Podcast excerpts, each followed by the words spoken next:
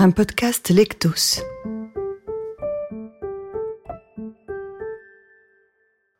Horizons verticaux est une nouvelle en deux parties, issue d'un recueil inédit intitulé Ilzer, écrit par Yann Vacher.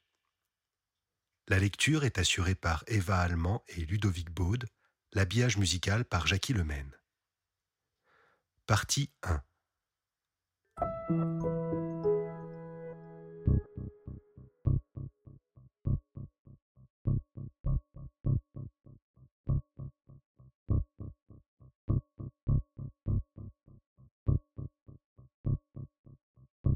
Entre le n'importe quoi et le je m'en foutisme, se tresse un lien débridé sur lequel les funambules que nous sommes devenus déroulent leur comédie juvénile.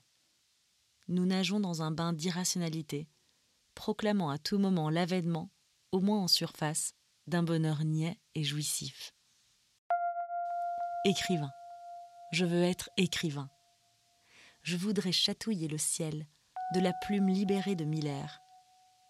Je voudrais chausser les lunettes de Gainsberg pour voir ce monde en rose espoir. Je voudrais à sa suite vous faire emprunter l'insaisissable chemin de Kerouac. Et pourtant, même avec ce projet, de ma vie, je fais n'importe quoi. 2 mai 1968, San Francisco. Terry.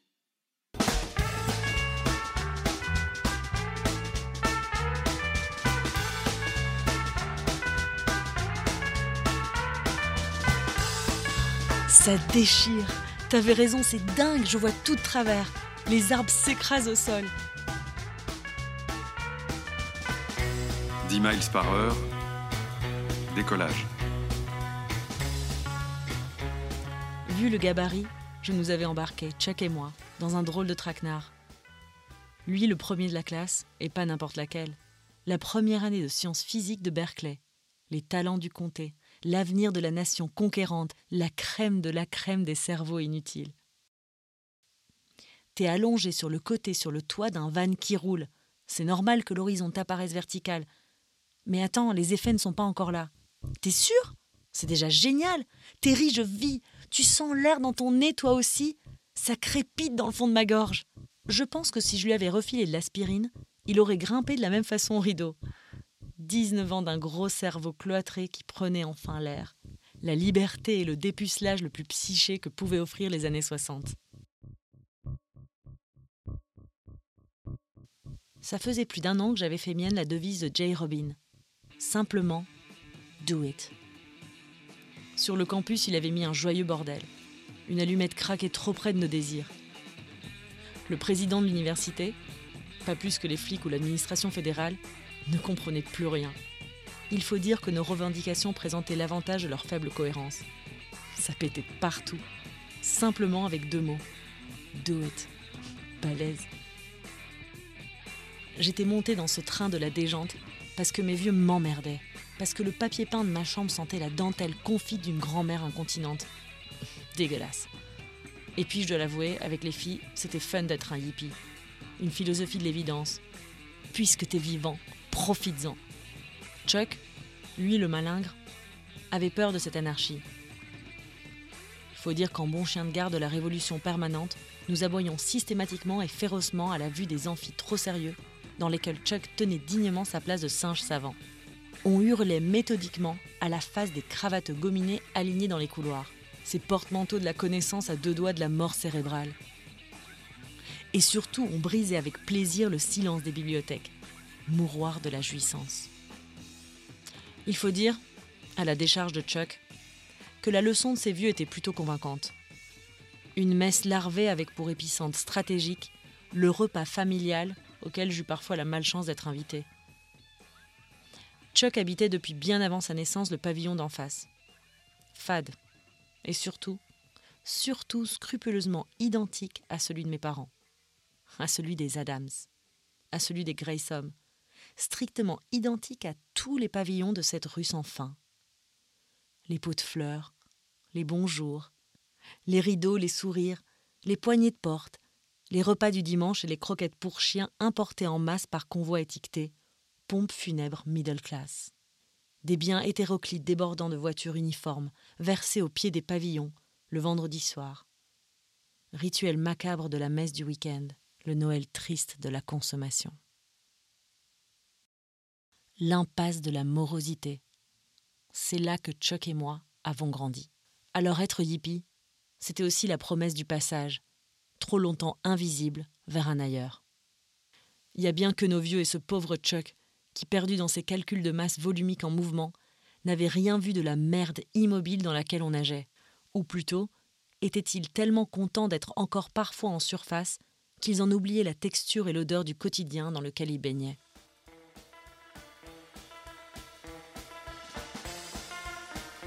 50 miles par heure, de l'air sur le toit.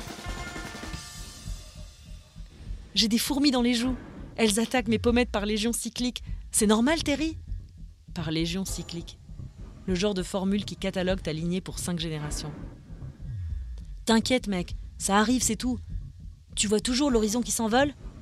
Je sais pas, il y a des flashs de photos qui frappent à mes oreilles comme ça. Il se tape les tempes de la paume de ses mains maladroites, pathétiques mais pas étonnant. En temps normal, Chuck est doté d'une motricité aléatoire toute mon enfance, j'ai entendu nos parents raconter qu'il était capable de te crever l'œil en te faisant la bise, d'un simple coup de nez. Non que son nez fût grand, mais sa balourdise, oui.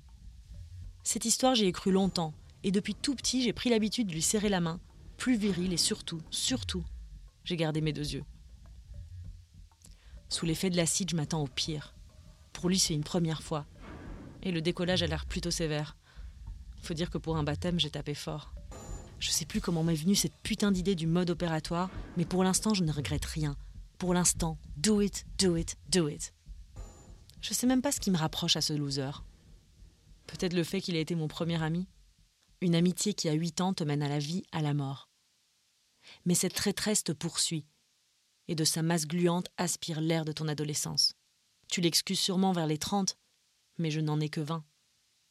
Je crois que lui, je l'aime bien mais la vie qu'il se promène ne me va pas. C'est peut-être malsain, mais je suis un hippie, et l'avenir est le genre de préoccupation avec lequel je me ferai chier quand je n'aurai plus d'avenir. Je ne supportais plus qu'il me colle dans le quartier, à la fac ou au comptoir du Jimmy's. Il fallait qu'il choisisse, mais il en était bien incapable. J'avais décidé que pour le bien de notre amitié, je devrais organiser son passage dans le vrai monde et qu'il arrête une bonne fois pour toutes de bouffer mon temps et ma patience avec son délire de puceau intello et moraliste. On est monté dans l'échafaudage du portique qui surplombe l'autoroute, peu après la sortie du Golden Gate. Il y avait un contrôle de police ils arrêtaient toutes les bagnoles. Ça nous arrangeait bien. On a attendu qu'un joli van se pointe. Quand le Bedford est arrivé, j'ai chuchoté à Chuck C'est le bon. On s'est glissé sur le toit, sans bruit. La California State One pour nous tout seuls, les poils et la jeunesse au vent. Maintenant, on en est là, regardant le ciel défiler, je me plais à imaginer le paisible retraité au volant, sous la tôle. Le cul enfoncé dans son fauteuil en velours épais, il chantonne, filant droit sur le Mexique, nous avec, 80 cm à l'aplomb, pile au-dessus de sa calvitie naissante. Des deux paumés sur son toit, il n'en imagine rien. Et rien, si ce n'est une panne de sa ventilation, ne peut troubler son destin. À vrai dire, j'imagine tout ça car on ne sait rien de lui, pas plus qu'il ne peut imaginer des êtres assez crétins pour squatter le toit de son van sur la Highway 1.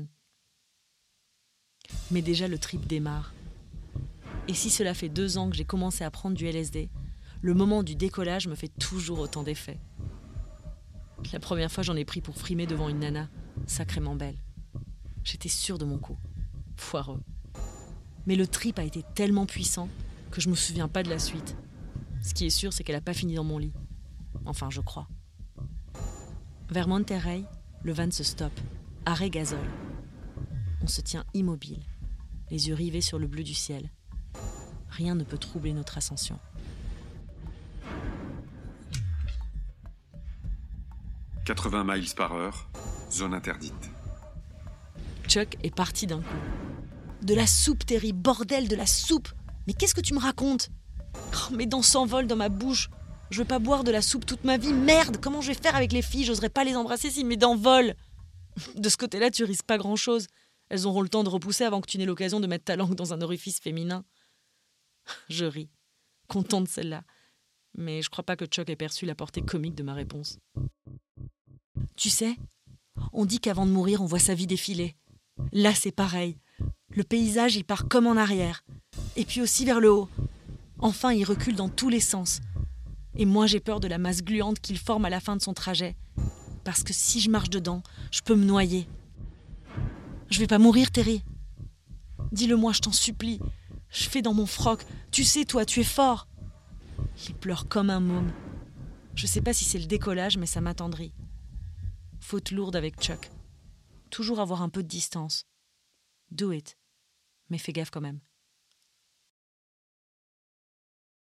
Si ma vie défile, il y aura qu'une diapo, fixe avec mes parents et Toby mon chien, moi au milieu.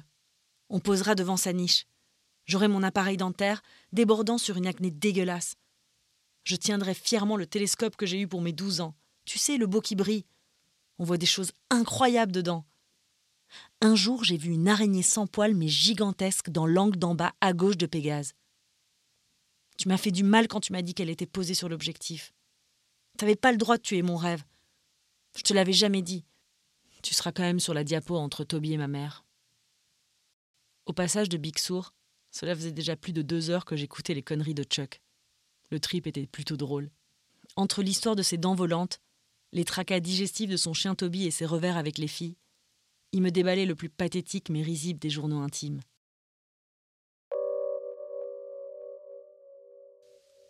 Big Sour est un coin hors du réel, et le LSD t'en fait percevoir la puissance surnaturelle. J'y suis venu un soir avec des potes surfeurs et quelques filles en voyage. Sous la lune aveuglante, j'ai fusionné avec Mother Nature, et accessoirement, ce qui m'intéressait plus, avec Mitchell et sa petite sœur Dana. Big Sur est le lieu le plus incroyable pour triper, si près de la ville et totalement sauvage.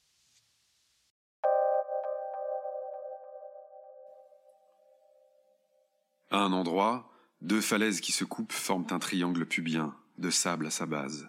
La chute Macway et les vagues en humidifient sensuellement les commissures d'un ressac incessant. Cette scène se répète plusieurs fois. Un troupeau de vierges s'étale ainsi tout le long de la côte. Du vert, du bleu, du jaune et du marron dans une alliance inédite, muse unique, Kerouac et Miller. Sans oublier ce putain d'architecte qui, en 32, eut l'idée de construire le Bixie Bridge. Un pont à l'ancienne dont la traversée t'envoie direct au septième ciel.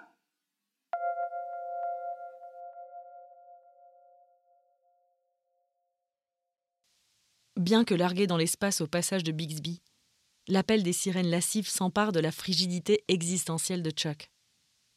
Il se lève d'un bond et en hurlant jette sa chemise à fleurs, qui en fait la mienne, il l'a prise dans mon armoire en partant.